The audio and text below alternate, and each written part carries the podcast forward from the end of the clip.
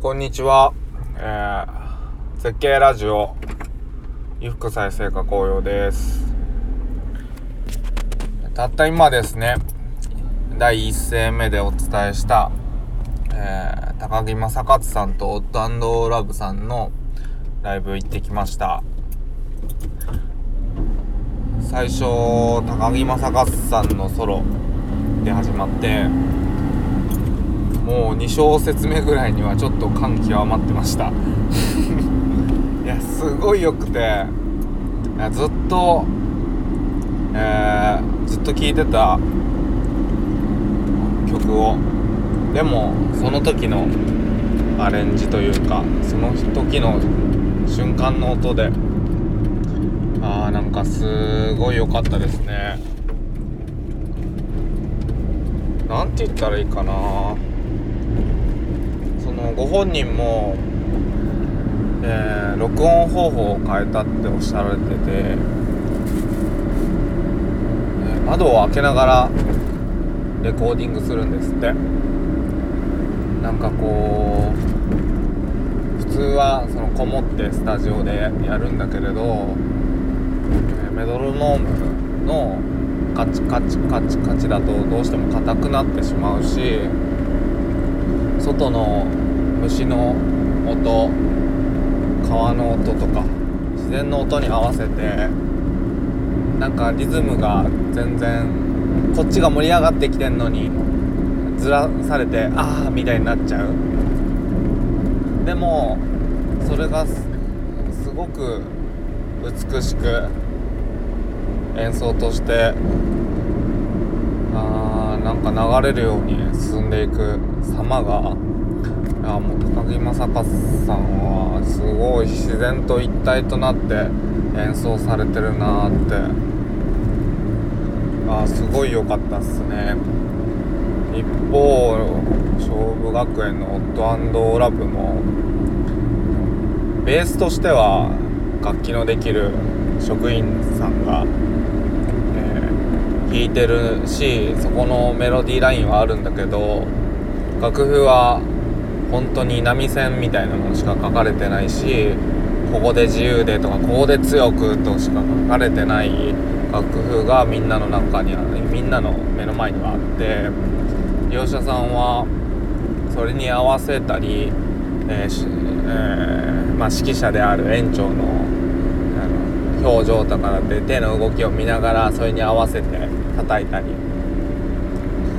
するんですよね。なんかある種高木さんとやってることが近いというかあそこの共通点はでかいなと思いつつうんなんか面白かったですね。あ今回で4回目のコラボレートらしいですね。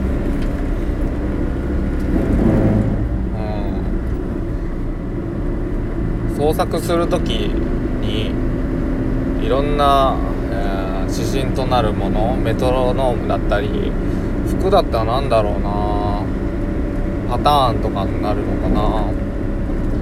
パターンを作ったりする人にとってはすごく自由すぎるとどういう方向に持っていったらいいのかわからなくて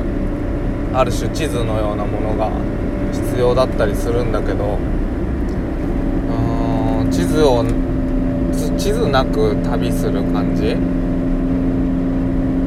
でたどり着いたとこめっちゃ絶景みたいなめっちゃ眺めきれいみたいな感動があるというかだから楽譜の綺麗に整ったものは、えー、整備されて安全も確保されて、えー、登ってみんなが登ってて。その山の頂上のような感じ、うん、十分それでもいいんだけどなんか高木さんたちの音楽は少し危なっかしくてだけど美しくてみたいな。なんだろうな。一緒に漂いたくなるようないい音楽でした。なんか僕はいつも思うん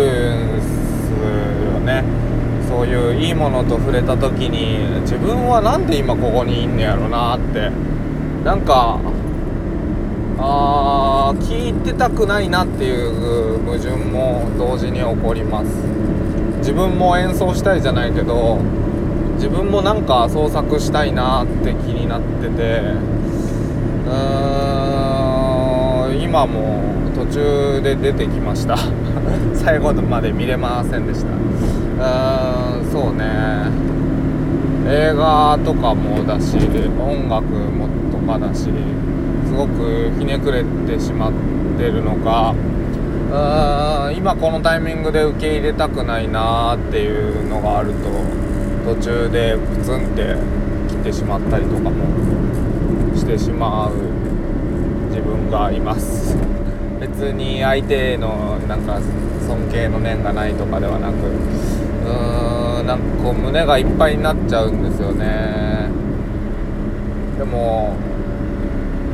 だからこそ受け取れるものもあるなぁと思いながらですね、えー、高木さんたちのような感動というかうんそう音楽ってその瞬間そのマジョリティを支配できる力があるじゃないですか。赤ちゃんの声だってそうだし赤ちゃんがわーって泣けばその瞬間その子の世界になっちゃうみたいな。あだから公共施設では静かにしなくちゃいけないんだけどうーん音ってすごいなーって思います。まるところ今こうやって配信してるっていうこともその相手の時間をいただいてるんだなって思うとすごくおこがましいなとも思ったりもするんですがまああくまでこれはまだまだ始まったばかりの僕の記録でもあるのでそれはちょっと我慢していただきながらくゆくはなんかスタートにちゃんと音楽が流れたりとかうーんしてゲストとか迎えたりしてえー、喋ったりできる展開もあるといいなって思っています、えー、そんな感想も含めた